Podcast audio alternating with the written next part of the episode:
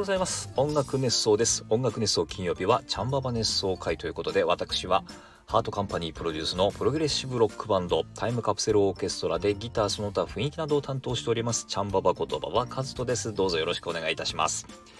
はい、えー、音楽熱想はハートカンパニーの制作でお届けしております。ハートカンパニーは音楽のプロデュース会社です。楽曲制作コンテンツ制作などをしております。ということでですね、えー、この音楽熱奏金曜日チャンボ熱奏会は我々タイムカプセルオーケストラのまあ近況であったりとかいろんな情報をですねお届けするという趣旨で、えー、やっているわけなんですけれどもはい、えー、ここ最近はこの6月の17日土曜日に行われますエレキでバーンというタイトルの我々のワンマンライブ、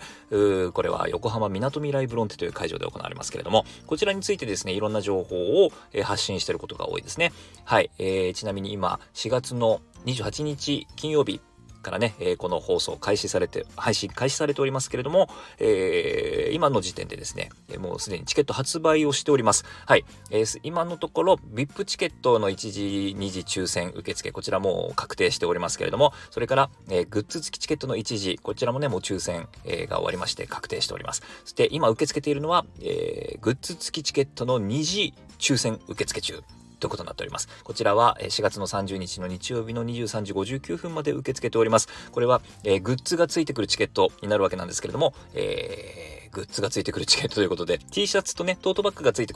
ついてきます。このエレキでバーンのオリジナルの T シャツとトートバッグ、えー、がついてきます。この T シャツとトートバッグに関しては、えー、ライブ会場の物販では販売しませんので、このグッズ付きチケットをお申し込みいただくしかもう手に入れる方法がないという状況になっております。はい、先ほども言いましたけども、VIP チケットの方にもね、実はサイン入りの T シャツとトートバッグつきます。それから、グッズ付きチケットももう一時抽選、えー、終わっても確定しています。ということは、えー、もう数に限りがあるというか、えー、もう最後のね、チャンスということになります。あの、我々メンバーもですね、ライブ中はこのオリジナル T シャツを着て演奏しようということになっておりますので、一緒に T シャツを着て盛り上がりたいという方はですね、ぜひぜひこのもう、えー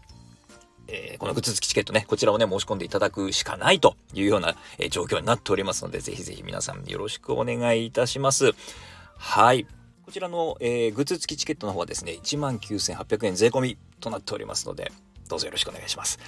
はい。えー、それからですね、今日ね、ちょっとタイムカプセルオーケストラの近況というか、情報いろいろちょっとね、たくさん、盛りだくさんお話しすることがありますので、えー、ちょっとね、冒頭でね、えー、このお話しさせていただきたいなというふうに思っておりますけれども、えっ、ー、とですね、先日、生放送、この音楽ネストのね、生放送を行いまして、私もちょっと出演させてもらいましたけれども、えー、こちらでですね、いろいろこう発表がありました。スドミアというね、新音楽ユニットの、えー、活動開始だったりとか、それから、えー、昨年もやりました我々がね、ファーストコンサートということでアコースティックライブを行った、えー、音楽熱奏フェス、えー、川口湖円形ホールで行われた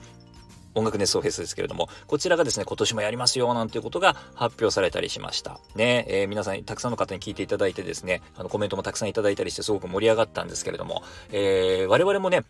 我々 TCO もね、え、タイムカプセルオーケストラもですね、生放送をちょっとしてみようと、ね、え、この6月17日のエレキでバーンに向けてですね、ちょっと盛り上がって、えー、一盛り上がりしていこうじゃないかということでですね、我々も生放送をします。はい。えー、どんな生放送するかというと、タイトルがですね、えー、音楽熱奏生放送をプレミアムサウンドカプセル01同時視聴会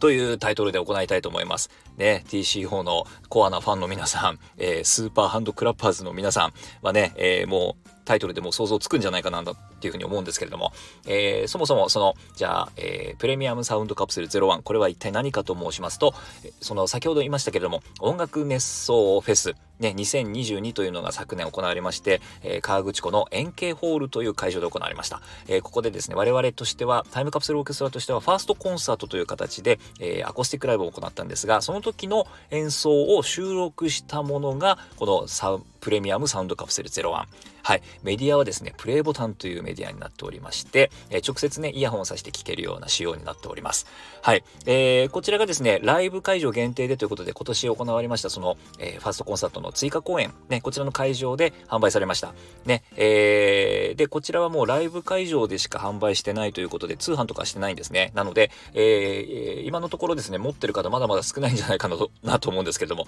もうね、今年発売されたファーストアルバムでもうもうすでにレアアイテムになってているというですね、ちょっとあの、悲しい状況なんですけれども、まだまだこれからね、えー、もちろん6月17日にも販売していくんですけれども、えー、ということで、えー、このプレミアムサウンドカプセル01ね、ちょっと今一度、あの皆さんにね、思い出してもらいたい、え、また皆さんに聞いてもらいたいということで、え、こちらをですね、同時視聴しながら、我々ね、あの、TCO のメンバー4人揃ってですね、えー、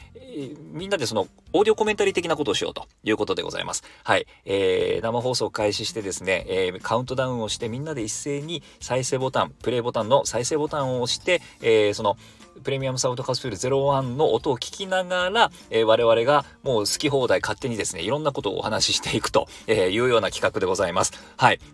で、えっ、ー、と、そうですね。まあ、曲に関してね、例えば作曲してる、した時のエピソードだったりとか、それからリハーサルではこうだったよねとか、えー、本番、この時はね、こんなこと考えてたんだよとか、えー、とかね、あの、いろんなね、あの、そんな思い出話が多分中心になるんじゃないかななんて思うんですけれども、えー、そんな話をしていきたいと思っております。で、えー、プレミアムサウンドカプセル01ね、持ってる方はもちろんその、えー、参加してほしいんですけれども、まあ、ちょっといろんな状況があると思うんですよ。あの、プレミアムサウンドカプセル持ってないよ、そんな意地悪なこと言わないでよ、なんていう人もいるでしょうし、それから、あの、その時間ちょうど移動中だから聞けることは聞けるんだけど、ちょっとその、プレイボタンと一緒に聞くことができないな、とかですね、えー、いろんな状況あると思います。で、あの、プレイボタンをこう、イヤホンでこう聞きながら、ちょっと例えば、あの、半差しにしてもらってね、あの、スタンド FM の音楽熱奏の生放送の音声が、えー、スピーカーから聞こえるようにしてとかっていう形ですごくね、ちょっとアナログなシステムになっちゃうと思うんですけれども、えー、そこら辺はですね、皆さんのちょっとやりやすいようにやっていただければいいんですが、えー、なんかね、その事情によって、事情で、そのプレミアムサウンドカプセル0はまだ持ってない、それから、えー、移動中で、えー、一緒に聞くことができないとかですね、いろんな方がいらっしゃると思います。えー、なので、えー、そういう方にもね、楽しめるような、えー、お話になるはずです。はい。なので、あの、まあ、音源流さなくてもね、十分楽しめるような内容で生放送は行います。で、もちろんアーカイブ残しますので、後でゆっくりね、えー、その、プレミアムサウンドカプセル01の音声と一緒に楽しんでもらうなんていうこともできると思いますし、それから、えー、6月の17日はもちろんライブ会場の物販でサプレミアムサウンドカプセル01販売しますので、その時に、えー、ぜひね、お手に取っていただいてですね、えー、後からアーカイブで一緒に楽しんでいただくなんていうこともできるということですね。はい。あの、本来の目的はですね、えー、その6月17日に向けて、いろいろね、あの、タイムカプセルオーケストラの楽曲をこう予習してもらいたい、ね、みたいなところがちょっと含まれていたりします。はい。なので、えー、ぜひですね、この6月17日に向けてちょっと一盛り上がり、えー、していきたいなというふうに、えー、メンバー一度思ってますので、ぜひぜひ参加していただきたいなと思います。はい、これじゃあいつやるのっていう話なんですけれども、えー、5月の9日の火曜日になります。えー、こちらの、えー、19時からスタート予定でございます。はい。で、まあ、あの、最初からね、あのー、最初からこう、再生ボタンを押すんじゃなくてですね、ちょっとあの、また、え、5分ぐらい雑談しながらですね、皆さんが集まるのを待ってますので、皆さんがある程度集まったところで、カウントダウンを始めますので、そのカウントダウンに合わせて再生ボタン皆さん押していただくという形で、えー、楽しんでいただけたらなというふうに思います。まあ、いろんなね、楽しみ方できると思いますんで、生放送純粋に聞いて楽しんでいただいてもいいですし、で音がなくても多分ね、あのー、その音を想像したりとか、えー、想像できなくてもですね、え十分楽しめるようなお話になるんじゃないかなっていうふうに、え我々思っておりますので、ぜひぜひ5月の9日火曜日になります。音楽熱奏生放送、えプレミアムサウンドカプセル01同時視聴会、こちらぜひぜひ、えー、皆さん参加してください。できればね、あの、リアルタイムに参加していただいてコメントなんかいただけたらですね、えー、コメントももちろん拾っていきますんで、えー、ぜひぜひ皆さん、え参加して、えください。よろしくお願いします。はい。えー、あの、後々ですね、この後、この放送の後、えー、我々の公式アカウントがあります。Twitter、インスタグラム、ね、こちらの方で、えー、また告知、ね、詳しくしていきます。で、あの、5月9日に向けてですね、えー、詳しく告知をしていこうと思いますので、そちらの方も見ていただければなというふうに思っております。はい。そしてまだもうちょっとお話がありますよ。はい。えー、6月17日のね、エレキでバーンに向けてですね、企画段階から、えー、カバー曲をやるんだ、やるんだというふうに、えー、ポロポロと言っていたと思うんですけれども、このカバー曲、楽曲がね、決定しました。はい。もうすでに発表されてますね。はい。我々はもともと、え CMB という名前で、千原みのりさんという声優さんの、えー、バックバンド、ね、サポートを務めておりました。はい。えー、ということで、えー、その千原みのりさん、まあ今はね、あの、活動、音楽活動休止されていて、え、彼女の楽曲をね、こう演奏する機会もなくなっちゃったんですけれども、ね、えー、このね、今回このタイムカプセルオーケストラが千原みのりの楽曲をカバーしようということで、えー、楽曲が決定しました。はい、えー、楽曲はですね、君がくれたあの日、それからフリーダムドリーマーというこの2曲でございます。いろいろね、コールがあったりとか、それからあの、ジャンプするタイミングがあったりとかですね、いろいろあの、決め事があったと思うんですよ。ね、えー、それをですね、ぜひぜひ、あの、ちょっと予習していただいて、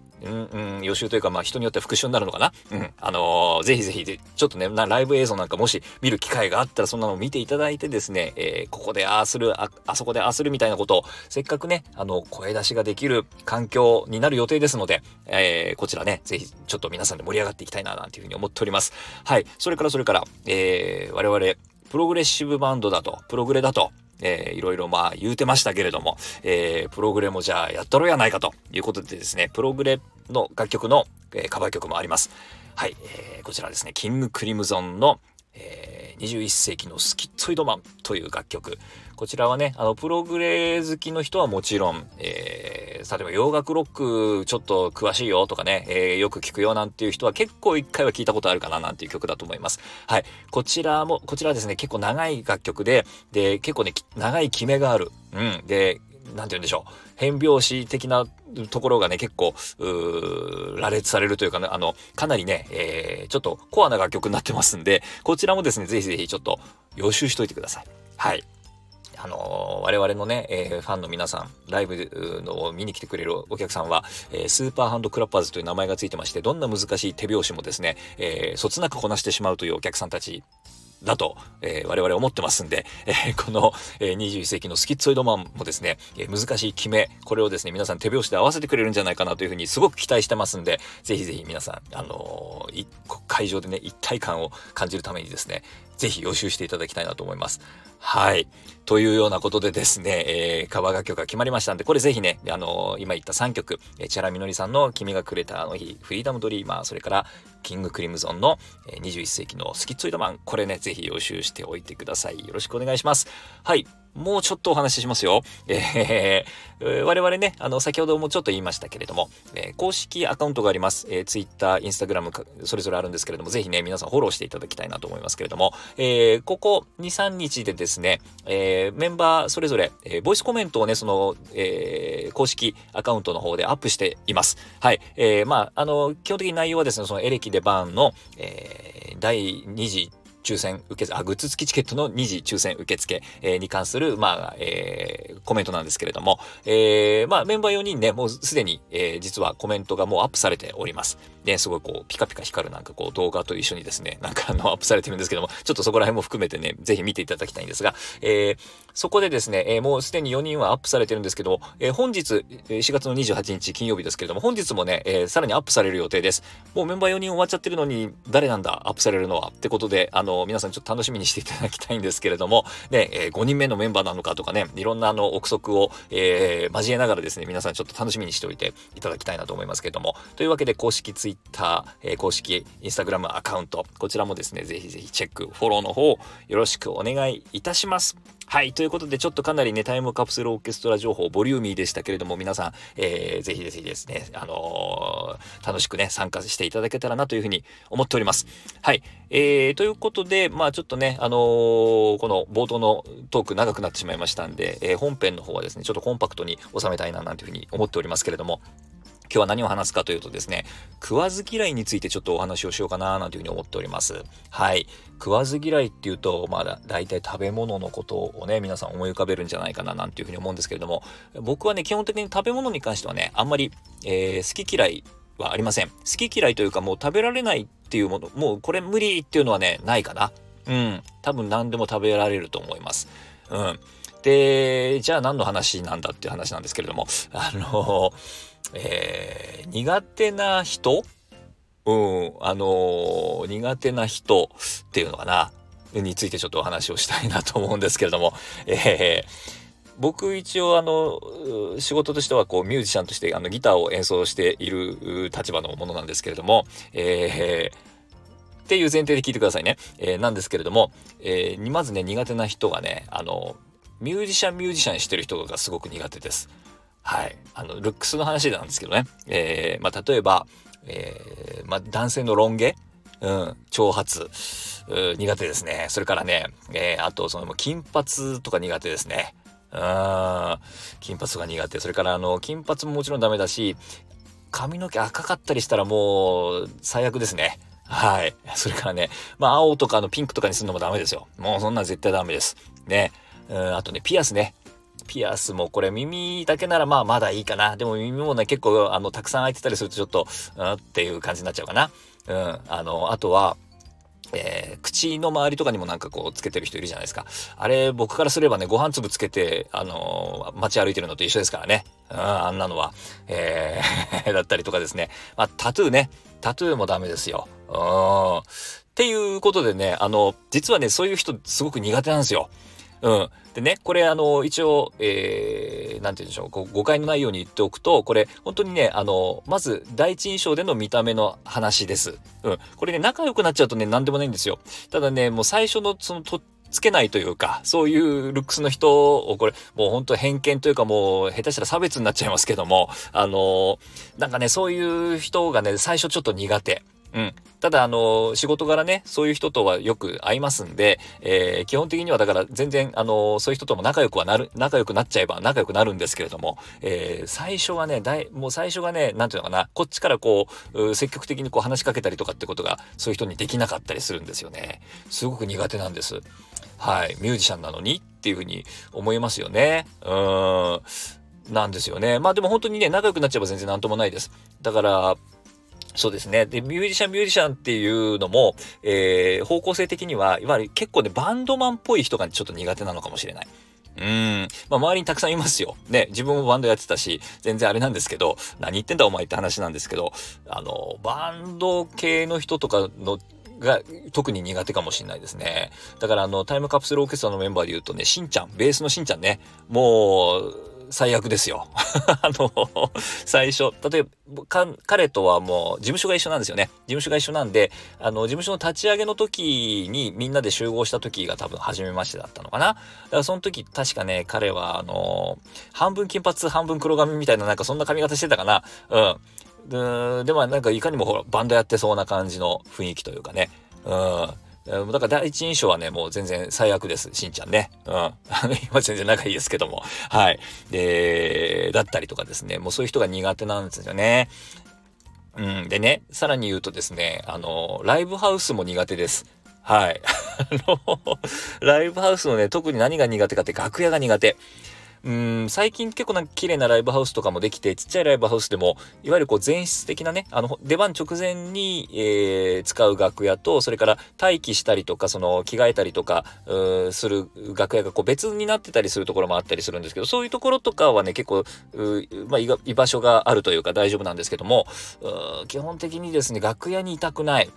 うん、だからなんかライブハウスのね、対バンイベントとかだと、結構ね、やっぱギリギリに入って、で、もうとにかく楽屋にあまり行かない。うん。で、あのー、リハーサルをしたらもうすぐね、えー、会場から出る。で、また本番直前に戻ってくるっていう感じ。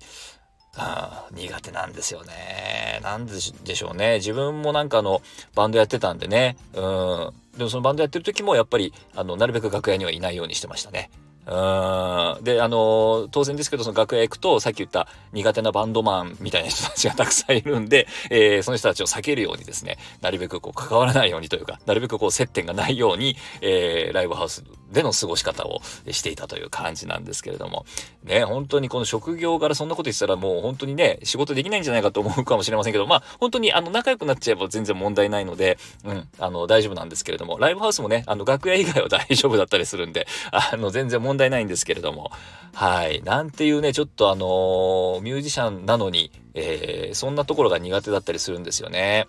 これね、なんで苦手なのかなってちょっと、あの、いろいろ振り返ってみると、あの、最初ね、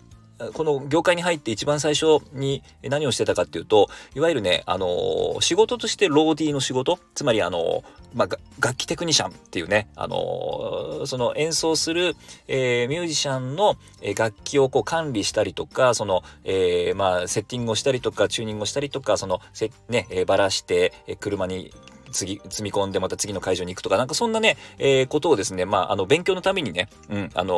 ー、先輩から、えー、やりなさいって言われて、えやってたことがあるんですけども、その時ね、ついたバンドっていうのが、あの、ビジュアル系バンド だったんですよね。某ビジュアル系バンド、メあのメジャーデビューしてたビジュアル系バンドなんですけども、えについてですね、いろん、もう全国、もう機材車に乗って回ってたりとかしてたんですけども、えもう本当若い頃ですよ、18、19の頃ですけれども、えその頃にですね、えーその時にですね、あの、自分としてはやっぱりギターが弾きたくて業界入って、で、勉強のためにその、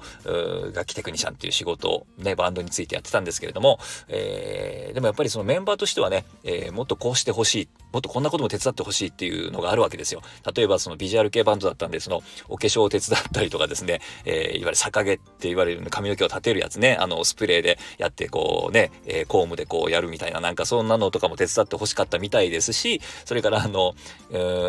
僕のね、担当してるギターの方はですね、えー、すごくあの、綺麗な方で、えー、足のすね毛なんか、あの、綺麗に脱毛、脱毛って言ってもね、あの、当時はあれですよ、あの、毛抜きで一本一本抜くっていう感じだったんですけども、その脱毛を手伝ってほしいみたいなね、なんかそんな感じだったんですけど、どうしてもね、ちょっとそこは嫌だなと思ってたりして、なんかね、そういう経験がね、ちょっとその、バンドの苦手な感じうん、バンドマンの苦手な感じになっちゃったのかもしれないですね。うん、今思えばですけどもね、うん、全然今はあの、すごく勉強になったなと思って、あの、非常に感謝してるというか、えー、ありがたいなというふうに思ってますけれども、すごくね、勉強させてもらったなというふうに思ってますけども、うん、今、なんでしょう、それがちょっとトラウマというかね、えー、になっていて、えー、ちょっとバンドっぽい人が苦手なのかな。うん、全然あの、でも本当に誤解のないように言っとくと、仲良くなっちゃえば大丈夫です。ね、あの、僕の周りにそんな人たくさんいますけれども、えー、今はね、すごく仲良く皆さんでやってますので、えー、大丈夫なんですけれども、ちょっとそういう人が苦手です。まあだから本当食わず嫌いですよね。うん。あの全然だからもう受け付けないとかっていう感じじゃないです。もうね、あのちょっと飲み込むのに勇気がいるみたいな、なんかそんな雰囲気だと思ってもらえれば いいんですけれども、えー、基本的にミュージシャンなのにミュージシャンが苦手という、えー、そんなお話でございました。えー、なんかちょっと変な話でしたけれども、はい、えー、お手紙をね、いただいております。えー、お手紙について手紙ちょっと読んでね、えー、お話をしたいなというふうに思いますけれども、えー、こちら前回のですね、チャンバボ熱奏会、バーチャルチャンバボトラベル in 諏訪湖に、えー、お手紙いただいております。栗おじさん、ありがとうございます。おはようございます。えー、おはようございます。いい時期、いい天気で諏訪湖堪能されたようで何よりです。みんな仕事で諏訪大社あ、昔、ごめんなさい。昔仕事で諏訪大社でお世話になったのが懐かしいなと思い出しました。2個のコンサートは東京の分を行くつもりですが、長野でチャンババがめちゃくちゃ楽しめたようなので、こちらもワクワクしています。最後に私事ながら手術があるので、チャンババからエールをもらいたいです。よろしくお願いします。ということで、はい、ありがとうございます。そうですね、本当にね、いい時期。うん、あの桜なんかもちょっと残ってたりしてね、うん、すごくいい時期だったな、なんていうふうに思います。えー、もうちょっと寒いぐらいだったかな。うん。ね、えー、気持ちよかったですよ。はい。ニコのコンサート東京来てくださるということでありがとうございます。うん。あの、すごくね、多分、楽しめると思いますよ。なのでね、えー、ぜひぜひ、ニコのね、その表現力、ね、音色のなんかこう深さみたいなもの、ね、えー、この中国のね、えー、この3000年の歴史、えー、をね、ぜひぜひ感じてもらいたいな、なんていうふうに思っております。はい。えー、それからね、手術があるということでですね、え、手術ね、非常に多分怖いですよね。怖いと思いますけれども、あのこのね、2個のコンサートでね、ちょうど、え、僕がね、もう僕もね、昔から思ってたことというか、僕もあのよく思ってることなんですけども、この2個のコンサートの時のね、え、メンバーの方がね、え、言ってたんですけれども、あの始まれば終わると。ね、えー、これね、実は僕もね、ずっと思ってまして、なんかこう、ちょっと緊張する現場だったりとか、えー、本番ね、えー、だったりとか、そういうものも、え始まってしまえば、もう必ず終わりは来ると。ね、えー、なので、もう、とにかく始まったら楽しむっていう気持ちで行こうというのが、まあ、えー、そういうふうにするとですね、ちょっと気が楽になって、えー、本番を終えられるね、本番を迎えられるという、えー、まあ、教訓みたいなもんなんですけれども、えあのー、まあ、手術の場合はちょっとね、始まったら楽しめるっていうわけじゃないんですけれども、えー、でも始まれば終わります。というよりは、始まらないと終わらないと思いますんで、えー、ね、えー、その手術が終わった先の、ね、楽しいことだったりとか、そんなことをですね、ちょっと想像してですね、乗り切っていただけたらなというふうに思います。はい、2個のコンサートもね、その一つになればいいな、なんていうふうに思ったりしておりますけれども、えー、栗おじさん、本当にありがとうございます。はい、ということでございまして、えー、今日はね、タイムカプセルオーケストラの、えー、いろんな情報ちょっと盛りだくさんでございましたけれども、皆さんついてこれてますでしょうか？はい、えー、6月17日、みなとみらいブロンテで行われます我々、タイムカプセルオーケストラのエレキテバーンというタイトルのワンマンライブ、こちらね、チケット受付中ということで、えー、ぜひぜひ皆さんよろしくお願いいたします。はい、ということで音楽熱奏金曜日はチャンババ熱奏会でした。えー、それではまた来週。